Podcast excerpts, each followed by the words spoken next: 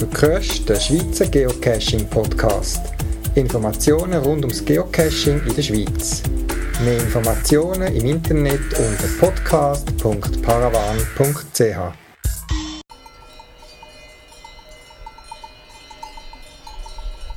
Willkommen zum siebten Schweizer Geocaching Podcast. Ihr hört in dieser Ausgabe GPS-Tipp zum Thema Batterien und Akkus, Informationen zum Schweizer Mega Geocaching Event Ende Mai 2011 und einen Beitrag vom Ernie zum Thema Geocoins. Für Fragen, Rückmeldungen und Feedbacks könnt ihr mir ein Mail schicken auf podcast.paravan.ch das Podcast-Telefon anrufen, das 24 Stunden für euch in Betrieb ist, oder vorbeischauen auf der Webseite podcast.paravan.ch. Viel Spaß beim Zuhören.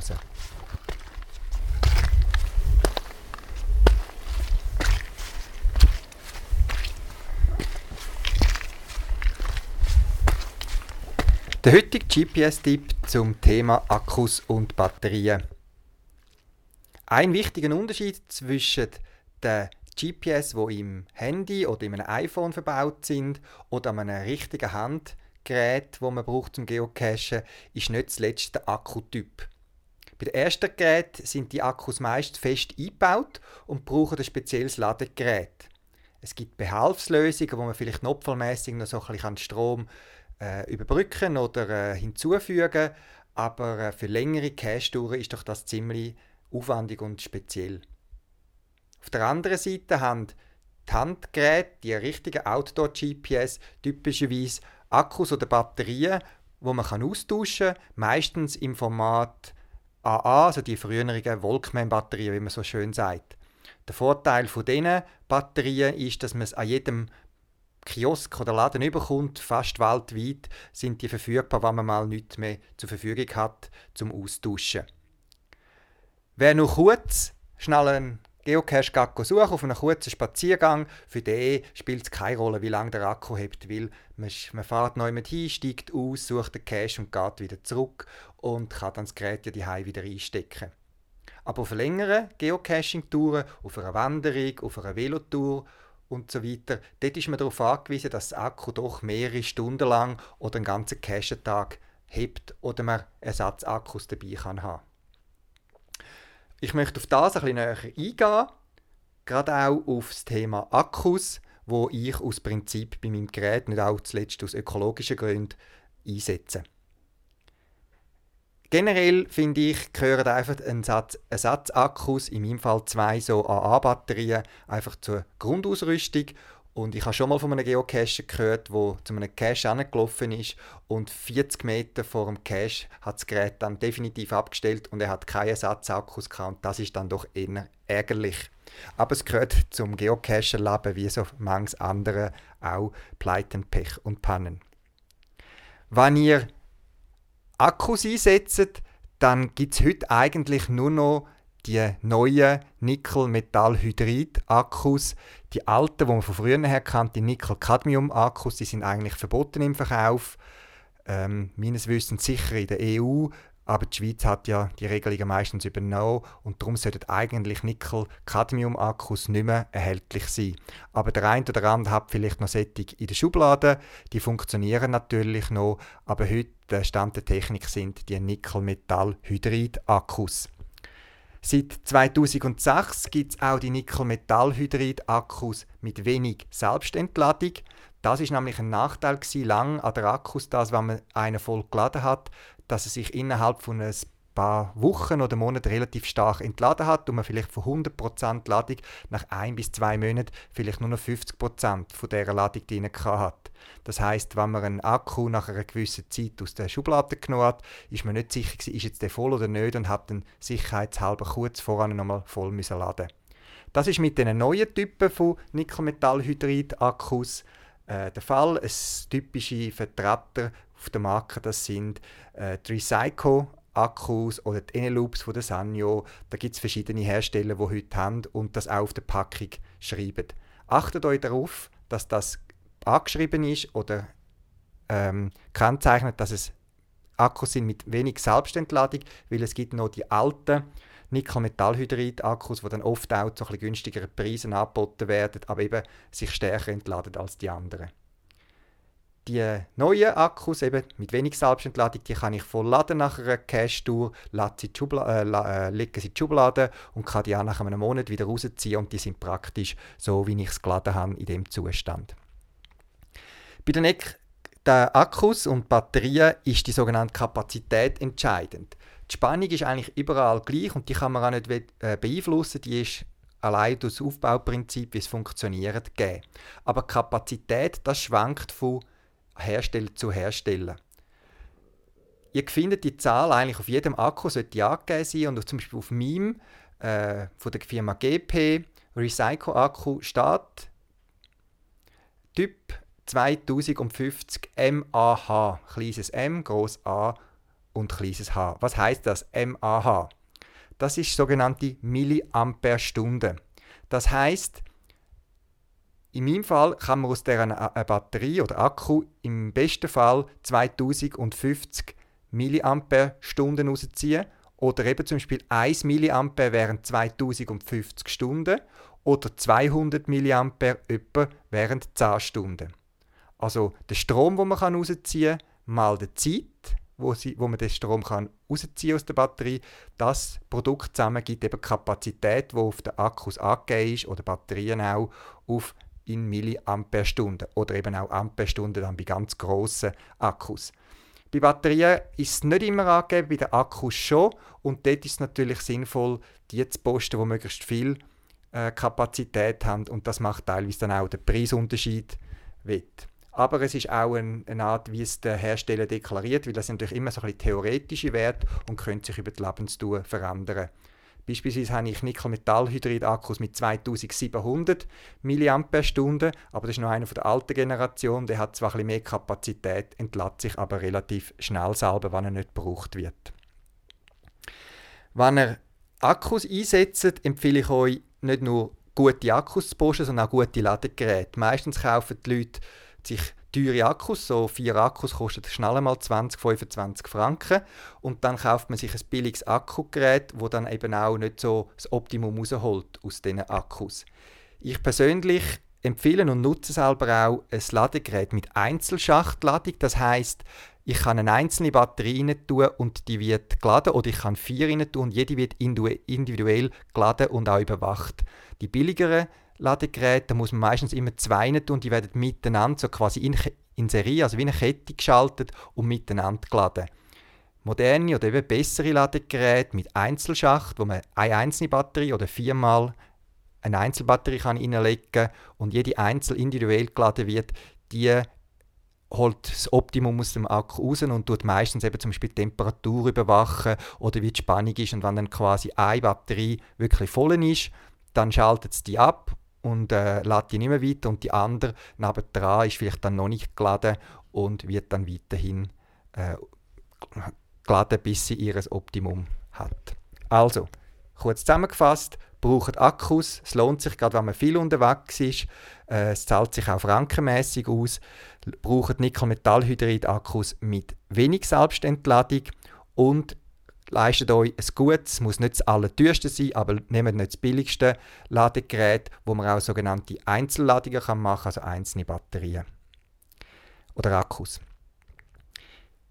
Ja, was nützen die besten Akkus, wenn man äh, sorglos mit dem Strom umgeht, dann auch Stromsparen und Energiesparen ist nicht nur im Alltag in, sondern man kann auch beim GPS einiges rausholen. Natürlich, ich bin in einer Cache, wo ich weiß, ich bin vier, fünf Stunden unterwegs, dann tue ich das nicht so optimieren, weil ich weiß ja, so lange hebt meine Batterie, mein Akku auch im, im schlechtesten Fall.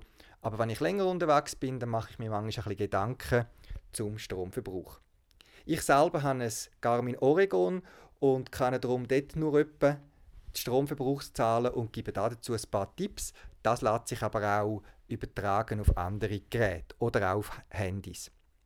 Es ist ja so, dass es GPS heute aus verschiedenen Teilen besteht, wo man als Einzels- oder als Gesamtsystem wahrnimmt und sich gar nicht mehr bewusst ist, dass es aus einzelnen Teilen oder Systemkomponenten besteht, wo jedes ihren Strom braucht. Das eine ist sicher der GPS-Empfänger selber. den braucht man, den kann man auch nicht ausschalten und den kann man auch nicht so viel optimieren. Dann gibt es aber neben dem eigentlichen GPS-Empfänger meistens noch einen Zusatzchip oder eine Funktion, äh, wo das EGNOS oder das WAS, also das Korrektursignal, kann verarbeiten und die Genauigkeit vom GPS erhöht. Nur die Funktion, weil es eben ein zusätzlicher Empfänger, ein zusätzlicher Chip meistens ist, der braucht ein bisschen mehr Strom. Das heißt, erster Tipp, wenn ihr wollt, Energie sparen schaltet die, die Funktion WAS EGNOS ab. Ein weiteres Teil, das auch Strom braucht, das ist der Kompass. Und zwar die Geräte, die einen magnetischen Kompass eingebaut haben. Ich bin auf einem der letzten Podcasts darauf eingegangen. Der braucht selber auch Strom. Wenn ihr also dauernd den Kompass aktiviert habt, dann wird ein kleiner Teil vom Strom wird auch verbraucht von dem Kompass und man kann auch den Kompass selber ausschalten. Bei den älteren Garmin-Handgeräten, so 60er oder das iTrex, kann man das auf eine Taste direkt machen. Bei den neueren Oregon und so weiter muss man das über ein Setup oder die Systemeinstellungen machen. Dann neben dem Kompass, dem GPS-Empfänger, am EGNOS-Teil, was EGNOS-Teil, quasi hat jedes GPS auch einen Mikroprozessor, wo das ganze Betriebssystem quasi drauf läuft, wo auch Displaydarstellung macht und so weiter. Das macht der GPS-Empfänger selber nicht. Der übermittelt Daten an den Mikroprozessor und der tut dann die aufbereiten und grafisch darstellen und verrechnen. Wenn ihr mit dem Oregon rumlaufen und Karten angezeigt haben und die Karte immer so schön mitbewegt ist, das ist ja das, was man eigentlich schätzt beim Geocachen, braucht einfach die, das Aufbereiten, den Zugriff auf den Speicher und so weiter auch einen Teil vom Strom. Das heißt, wenn ihr den Stromverbrauch noch minimieren und noch weiter weg sind vom Cache, dann schaltet doch eine andere Kartendarstellung oder Seitendarstellung an, wo die Karte nicht dargestellt wird, zum Beispiel äh, nur die, die, die Page, wo man Distanz zum Cache angezeigt bekommt und die aktuelle Geschwindigkeit und, und so weiter. Also nicht die bewegte Karte, weil das braucht auch ein bisschen Strom. Einer der Hauptstromfresser bei der GPS ist und bleibt die Beleuchtung aber. Die kann bis zu 50% vom Stromverbrauch ausmachen.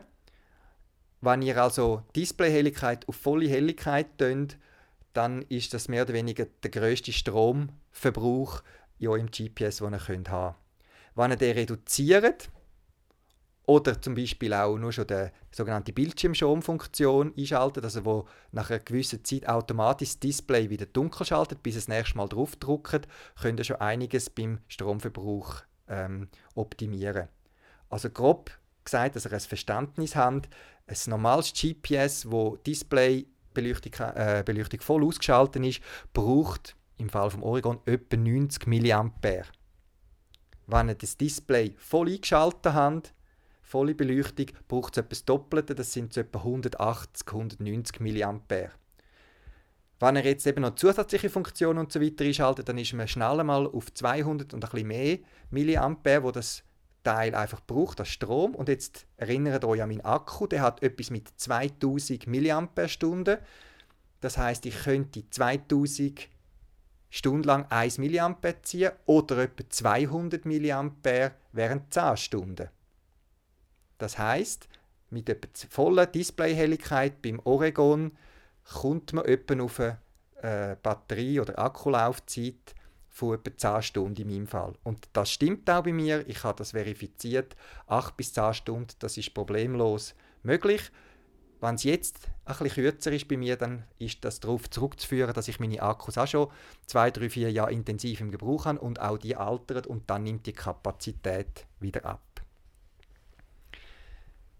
Also, wenn ihr Strom sparen optimiert vor allem die Displayhelligkeit bei eurem Gerät. Schaltet das Gerät auf den Modus, dass es ab und zu ausschaltet. Wenn zum Beispiel 30 Sekunden, nach 30 Sekunden, nachdem ihr drauf gedrückt habt, dass die Helligkeit weggehen Das kann man auch unter den Einstellungen, unter Display oder Anzeige äh, konfigurieren. Dann könnt ihr schon einiges optimieren bezüglich Stromverbrauch von eurem Akku. Und dann danke daran, immer ein ersatzbar Akkus dabei zu haben. Die sind nicht schwer, nicht groß und helfen den Frust zu vermeiden, dass man kurz vor dem Cache sich das Gerät abschaltet und sagt, sorry, Batterie ist leer. Akkus brauchen auch ein bisschen äh, Pflege. wenn man äh, die immer nur, wie ich, auflädt, gerade wenn man heimkommt. Also das mache ich konsequent so, dann sind sie meistens nicht ganz leer.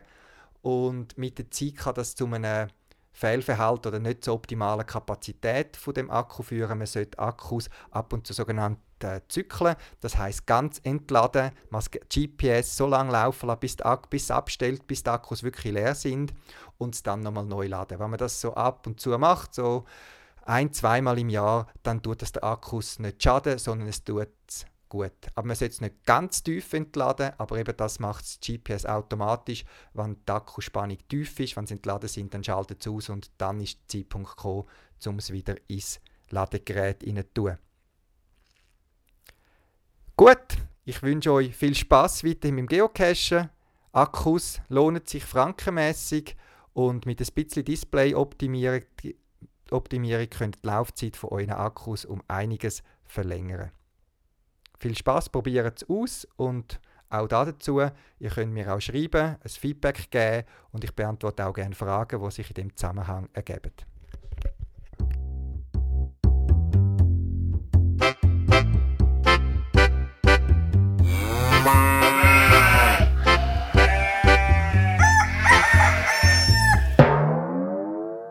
Vom 27. bis am 29. Mai 2011 findet in der Nähe von Rapperswil der erste Schweizer Mega-Event statt, die sogenannte Geofarm. Ein Mega-Event, das ist ein spezieller Geocaching-Event, wo auch ein spezielles Cache-Symbol hat, wenn man es genau anschaut. Und der Status Mega wird von der geocaching.com nur dann verliehen, wenn man eigentlich im Nachhinein kann nachweisen kann, dass man 500 Besucher hat. Jetzt der Geofarm ist es gelungen, bereits vier Monate vor dem Anlass schon 500 Anmeldungen anzuweisen, also 500 Teams, die kommen und über 900 Leute, die sich schon angemeldet haben vor dem Event. Die Event kann man besuchen während der ganzen Tour, Freitagmittag bis Sonntagmittag oder auch nur an einzelnen Tag. Ein OK, das aus verschiedenen Leuten besteht, ist schon seit längerem dran, alles vorzubereiten, dass das auch alles dann klappen kommt. Dann es gilt einiges zu erledigen, neben den administrativen Sachen auch vieles planerisches und Sachen, die bereitgestellt werden Das OK hat sich heute getroffen und da rede ich jetzt mit den Bahnen vom OK-Team über ihre Ressort. Die Geofarm findet statt in Rapperswil-Jona am oberen Zürichsee. Der Ort selber ist ein Erlebnisbauernhof, wo man wirklich auf einem, sich auf einem Bauernhof befindet, wo es einen kleinen Laden hat, wo es Tiere hat, wo es Plantagen hat, es hat einen Teich, es hat wirklich schöne Atmosphäre dort, eben entsprechend dem Thema der Geofarm. Es hat Sitzmöglichkeiten, man kann mit Leuten zusammensitzen, man kann dort essen und trinken, das wird vor Ort von deren Erlebnisfarm, von dem Erlebnisbauernhof zur Verfügung gestellt, man kann dort zu fairen Preisen essen und trinken. Und eben, es gibt viel Stand und Informationen rund ums Geocachen, Programm und natürlich auch ganz einen Haufen Cache selber in der Nähe, wo, vom, wo man auf einem Spaziergang kann suchen kann. Ja, und ein Event besteht nicht nur aus dem Zusammensitzen, Essen und ein paar Cash suchen, sondern es gibt auch meistens noch das Programmangebot. Der Marcel von der Friedlis ist einer der Organisatoren, der für das Programm verantwortlich ist. Kannst du so, einen Ausblick geben, was ihr so angedankt und geplant habt? angedacht und geplant ist, dass man verschiedene Aktivitäten machen, die familiengerecht sind. Also gerade auch für Kinder. Es wird ja also Spiele haben, die man machen kann, von äh, Schatzsuchen mit Detektoren, ähm, Kuhmilch und so weiter. Da gibt bäuerliche Sachen, ein bisschen ländliche Sachen, die drin sind. Dann machen wir auch noch Vorträge. Es hat diverse Vorträge, die wir jetzt noch planen sind, am schauen, wer da so könnte kommen und das äh, präsentieren. Es geht um Waldsachen, es geht um GPS, äh, wie GESAC zum Beispiel und Garmin ist auch noch da und macht auch einen speziellen Vortrag. Ist das konzentriert über das ganze Event oder ist es nur am Abend oder nur am Morgen? Kannst du da, wenn ich da plane zu kommen, wann soll ich da vor Ort sein? Wann finden da die guten Vorträge und Attraktionen statt? Die Vorträge findet, und äh, die Spiele auch finden vor allem am Nachmittag statt. Also vom Mittag bis um äh, 7 spätestens ist nach das zur Verfügung. Also am Samstag noch Mittag? Am Samstag, am Samstag, Samstag Und wer äh, gerne so ein bisschen auf äh, Wettbewerb und Wettkampf ist, ich habe gehört, es gibt auch gewisse Sachen zum Gewinnen. Kannst du vielleicht da noch das eine oder andere sagen? Was zum Gewinnen gibt, kann ich im Moment da natürlich nicht sagen. Es wird vielleicht auch irgendwo eine Überraschung sein dahinter, aber es hat sicher spezielle Sachen darunter, die es äh, lohnt, um da mitmachen wirklich. Gut, vielen Dank. Etwas Spezielles da beim Event ist, dass einerseits ein Teil ist auf der Geofarm in Rapperswil-Jona, aber ein großer Teil vom Event findet auch statt auf dem Azmanik und der fängt schon am Freitag Nachmittag Abend an mit dem sogenannten Meet and Greet, wo Jassi und Zaba verantwortlich sind. Was muss ich mir unter einem Meet and Greet vorstellen, wenn ich da an das Event komme? Äh, es ist ein grosses Treffen, also zur Eröffnung des Mega-Event. Es, hat, es ist in einem wunderschönen Wander- und Skigebiet. Es hat riesig äh, viele Möglichkeiten für Klein und für Groß. Verschiedene Trampolin in der Nähe.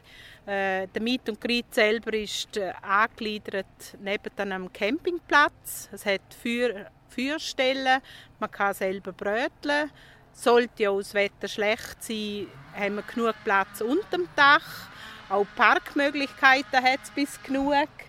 Also es ist gleich, wie das Wetter ist, sind alle willkommen. Jetzt Azmanning ist aus mir als Kindererinnerungen her noch bekannt, so mit einer langen Rutschbahn. Gibt es die noch und kann man die als Geocacher besuchen? Es ist die erste Rutschbahn in der Schweiz und äh, es gibt pro Team einen Gucci und der Gucci kann man auch einlösen für das Bullriding oder für die Rutschbahn. Und wenn ich jetzt äh, meinen Gucci gebraucht habe und so weiter, dann kann ich noch weiter fahren. Ja, alle die mit dem Namensschild können im Gruppentarif günstiger fahren. So viel das Event, äh, also es ist vom Freitag bis am Sonntag am Mittag gültig. Ja, vielen Dank. Ich habe alles Dank, dass man auch nachher noch sich da vergnügen kann im Atzmanig. Ja, und wisst ihr, auf einer Geofarm dazugehört? Es ist eben eine Farm, wo eben nicht nur gesucht wird und gespielt gemacht, sondern es hat auch noch ein bisschen Kulturelles drin. Und da haben wir euch etwas Spezielles einfallen lassen, oder Monika? Ja, das ist so. Am Nachmittag kommt das Duo Wildbach von Hinwil. Das ist ein Ehepaar, das mit ganz verschiedenen Musikinstrumenten Musik macht. Das heisst, sie blasen Alphorn blasen, sie spielen auf einer Muschel, die sie selber abgeschnitten haben oder auf einer Klarinette, die immer kürzer wird. Äh, sie singen, sie machen Mani Matter, Edith Piaf, also kreuz und quer einfach alles. Und es sind immer so kleine Stückchen, die dann die werden einbringen und dann wieder Pause ganz locker. Also ich denke, so wie es tönt, es hat für jeden etwas an Musik, äh, je nach Geschmack. Ja, das ist Live-Musik und wenn wir keine Live-Musik haben, dann haben wir auch sonst noch Hintergrundmusik. Auch dort, das wird kreuz und quer alles sein, auch ein bisschen auf die Schweiz ausgerichtet aber sicher für jeden etwas dabei. Gut, vielen Dank und weiterhin äh, viel Kraft beim Organisieren. Das gibt ja einiges zu tun. Ja, und nicht nur für die, die gerne gehen, gehen laufen und im Vorbeigehen schnell auf einer Bank oder so einen Cash finden möchten, gibt es noch etwas Spezielles. Die, die nach höheren berufen sind. Und da gibt es ein spezielles Event am Samstag auf dem Atzmanig oben. Kannst du ein bisschen mehr dazu sagen, Paul?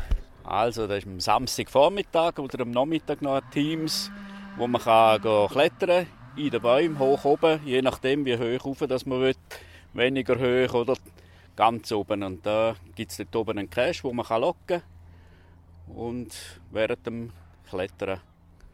Das ist alles. Ja, jetzt, äh, ich habe gar noch nicht gesehen, dass er publiziert ist. Äh, haltet ihr das auf bis zur letzten Minute oder gibt es ja, da noch Inside-Info? Ja, also der wird voraussichtlich Ende Februar wird er eröffnet und dann können sich alle noch anmelden, weil es hat noch Platz und dann anmelden und dann klettern. Gut, bin ich gespannt. Vielen Dank. Ja, Amadeo, du bist ja auch im OK. Jetzt wollte ich dich auch noch etwas fragen. Und zwar, du bist zuständig für die Registration. Wie ist das mit der Registration? Wann und wo ist die? Findet die nur da unten statt oder auch noch an einem anderen Ort? Nein, die Registration, also quasi die erste Anmeldung, wenn man an ein Event kommt, die ist auf der Geofarm, da in Rapperswil-Jona und nur da unten. Man kommt zu uns, man nimmt seine Registrationsnummer, die man ja im Vorfeld bekommen hat, und kommt dann ein schönes Willkommenspaket über, wo es neben wichtigen Infos zum Anlass, einen Infoflyer, auch noch Geschenke hat und vor allem auch der spezielle Eventcoin, der super schön aussieht. Und ich muss mich also da registrieren oder kann ich auch direkt in das Menü und dort rutschen oder muss ich vorher da unten vorbeikommen? Du kannst ganz gerne ohne Registration in Atzmanning, nur wird es ein bisschen teurer für dich. Weil, wenn du bei uns bist, dann kommst du quasi die Eventausweis und das Armband über und mit dem hast du einerseits schon mal äh, pro Team einen Gutschein, wo du gratis Bullriding machen oder auf die Rutschbahn. Und vor allem während dem ganzen Event profitierst du von sehr günstigen Tarifen, die ausgehandelt worden sind auf dem Azmanik. Mehr Informationen zum ersten Schweizer Geocaching Mega Event, der Geofarm, findest du unter www.geofarm.ch. Dort, wie gesagt, viele Informationen, Bilder, Links zum Event und man kann sich dort auch bereits anmelden. Natürlich gibt es dort auch äh, den Link zum eigentlichen Geocaching-Listing, wo auch dazu gehört. Wie ihr gehört habt, gibt es zum eigentlichen Mega-Event in Rapperswil-Jona noch verschiedene Neben-Events, die dazugehören, wie zum Beispiel der im Seilpark oder das Meet and Greet, also das heisst das Kennenlernen, das Treffen vor dem eigentlichen Anlass. Das sind aber geocaching-mäßig normale Geocaching-Events und werden darum erst drei Monate vor dem eigentlichen Anlass freigeschaltet. Das ist aber dann Ende Februar bereits der Fall, sodass du auch dich dort kannst eintragen kannst, dass du daran teilnehmen wirst. Wir vom OK freuen uns, wenn du auch dabei bist an dem Schweizer Geocaching Mega Event und wir dich dort kennenlernen. Also schau vorbei unter www.geofarm.ch.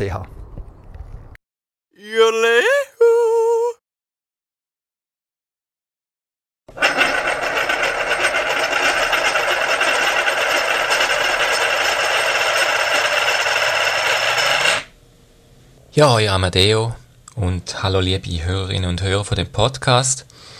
Wenn ich dir ja versprochen habe, Amadeo, wollte ich ja einen kurzen Beitrag machen oder vielleicht ab und zu etwas, aber mindestens jetzt einmal über Coins. Coins oder Geocoins, das sind ja sozusagen die Briefmarken vom Geocaching. Man kann sie sammeln oder verschicken. Natürlich funktioniert es mit dem Sammeln ein bisschen anders als mit den Briefmarken. Man darf sie nicht behalten, wenn man sie findet. Wenn man solche Coins behalten will, dann muss man sie halt kaufen in einem Shop. Es gibt ja viele Online-Shops für Geocoins. Ich möchte jetzt da ähm, keine Schleichwerbung machen, sondern ein bisschen etwas über unsere Coins erzählen. Also unsere Coins meine ich von uns Geocacher. Coins sind so ein bisschen ein Goodie, nebst dem ähm, Cache, wo natürlich sicher ähm, das Cache und das Logbuch die Hauptsache ist, aber es ist auch immer eine Freude, wenn noch ein Trackable, also ein verfolgbares Objekt, wie eben ein Coin oder ein Travelbug drin ist, wo man dann auch noch loggen kann. Mittlerweile ist ja Anfang fast jeder Hut und jede Tasche logbar und man kommt ähm, eigentlich einmal, äh, vor allem bei Events gar nicht äh, weg von der ganzen Log-Orgie, beziehungsweise man, hat, äh, man beschränkt sich dann meistens auf ein paar wenige schöne Objekte. Und eben Coins sind so Objekte. Ich würde mal ein paar Zahlen zu diesen äh, Coins bekannt geben. Es gibt mittlerweile etwa 4000 verschiedene Designs von Geocoins. Also fast jeden Tag kommt etwa ein neues raus im Schnitt. Wenn man mit 300 Auflage rechnet pro Coin, und das ist noch vorsichtig geschätzt, dann kommt man auf etwa 1,2 Millionen Geocoins, die schon produziert worden sind. Davor sind aber nur etwa 20% im Umlauf. 80%, und das ist natürlich auch eine Schätzung, äh, wird gesammelt und auch von denen wird nur ein Teil aktiviert. Wenn man also ungefähr äh, das Ganze überrechnet, kommt man etwa auf ein Coin pro 5 Geocaches. Also, dass man 5 Geocache äh, besucht und durchschnittlich, das ist rein statistisch, natürlich findet man dann ein Coin drin. Natürlich sind die Coins auch immer ähm, angegeben bei den Geocache. Wenn ein Objekt wie ein Trailbug oder ein Coin drin hat, dann sieht man das ja angezeigt. Falls es noch dort ist, häufig ist es so, dass Coin vielleicht gerade geschnappt worden ist vom Vorlocker.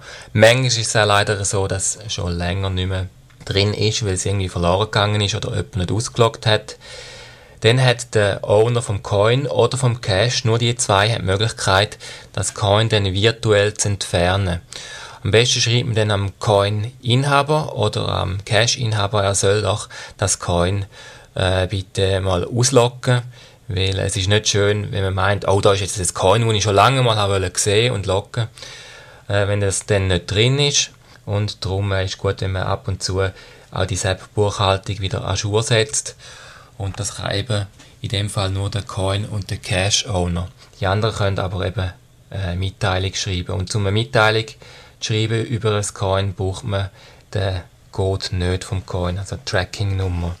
Zu diesen Nummern wollte ich heute etwas erzählen. Und zwar gibt es eigentlich drei verschiedene Nummern oder äh, Code, wo ein Coin hat. Das eine ist das, was man eigentlich am ehesten kennt, das ist Tracking-Nummer, die Verfolgungsnummer. Das ist ein sechsstelliger Code, alphanumerisch, mit Buchstaben und Zahlen gemischt. Es ist übrigens so, dass zumindest bei den vier letzten Stellen die Buchstaben I, L, O und S wie auch U nie vorkommen. Das sind meistens äh, dann Zahlen, wenn man es nicht gut kann lesen kann, sind das meistens dann Zahlen 1 und 0 oder das 5. Das ist rein aus Verwechslungsgefahr mit den Zahlen, dass die nie, dass die nie erscheinen. Übrigens auch einfach äh, zu verwechseln, wenn es vor allem eine kleine Schrift ist, ist B und 8, V und Y, Q und 0, Z und 2 und G und 6. Da muss man manchmal auch ein bisschen pröbeln. Meistens sind die Tracking-Nummern aber gut lesbar, manchmal stehen sie auch auf dem Rand vom Coin. Das eine ist eben die Tracking-Nummer und das ist eigentlich gleichzeitig der Schlüssel, der Berechtigungsschlüssel zum ein Coin locken.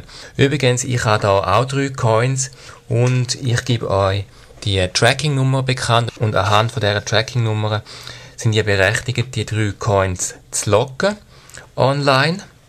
Und zwar habe ich da einmal ein, ein Chili Pfeffer Geocoin, das hat Nummer GR2J43.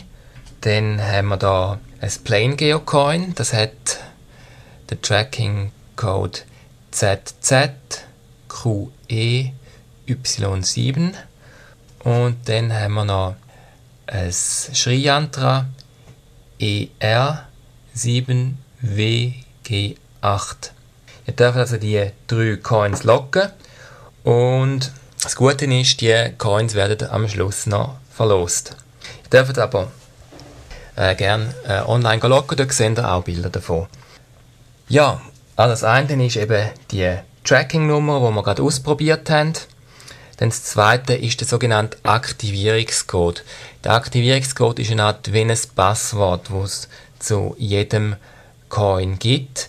Mir kommt es aber nicht immer mitgeliefert über, beziehungsweise es ist auch nicht mehr nötig, weil man kann das Passwort jetzt online abrufen. Das hat Groundspeak ganz neu implementiert in der Website. Da gehen wir einfach auf geocaching.com, dann gehen wir links ins Menü Trackables und dann gibt es in der, im linken Teil, im roten Kästchen, wo Geocoin steht, gibt es zuunterst, wenn ihr das Deutsch Menü habt, heisst dort rufe einen Aktivierungscode ab. Und dort können wir einen Aktivierungscode abrufen und das Coin gerade auch aktivieren. Aktivieren heißt nichts anderes.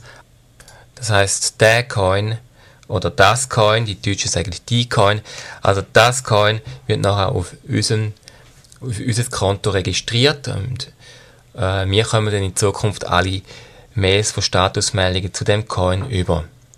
Der Aktivierungscode, das ist meistens ein Wort, das hat meistens zwischen etwa vier und acht Stellen, häufig sind es sechs Stellen. Der Aktivierungscode braucht man nur einmal und nachher ist das Coin ja aktiviert und man braucht den App-Code nicht mehr. Was aber dann dazu kommt, zu dem Coin, wenn man es aktiviert hat, ist eine sogenannte Referenznummer. Die Referenznummer ist im Gegensatz zu der Tracking-Nummer öffentlich. Also die Referenznummer sieht jeder, die fängt übrigens immer mit TB an. TB wie Travelbug. Wenn man also einem Coin-Owner schreibt, dann sagt man am besten, du, äh, es geht um dein Coin sowieso TB und dann eben die Referenznummer bekannt geben. Mit dieser Referenznummer kann man übrigens nicht locken. Und die Referenznummer, die hat insgesamt hat die sieben Stellen. auch alphanumerisch. Noch etwas gibt es zu sagen, wenn ihr mal online in einem Forum oder so über das Coin redet, dann jeweils immer die Referenznummern angeben und nie die Tracking-Nummern, weil die Tracking-Nummer dürfen wirklich nur die Leute verwenden, die das Coin einmal gesehen haben oder die Erlaubnis dazu bekommen haben. So, dann habe ich ja gesagt, die Coins, die drei da, die ich erwähnt habe, die werden verlost. Ihr müsst übrigens nichts anderes machen, als die Coins online zu locken. Und beim Locken immer schön aufpassen, dass ihr es als Discovered lockt und nicht als Retrieve Form. Das heißt, ihr habt die nur entdeckt und nicht irgendwo überkommen oder aus einem Cache geholt. Und nachher entscheidet übrigens das Los, an wer, dass die Coins übertragen werden. Ja, die Coins werden übertragen. Das heißt, man kann Coins so genauso wie Caches auch veradoptieren, das heißt einem neuen Owner übergeben. Das passiert auch im Menü geocaching.com-adopt. Aber auf das gehen wir jetzt nicht ein. Also ich wünsche euch mal viel ähm, Glück beim Locken und dann beim Gewinnen. Also es gibt einfach dann drei Gewinner. Und natürlich äh, kommen die das Coin dann zugeschickt über.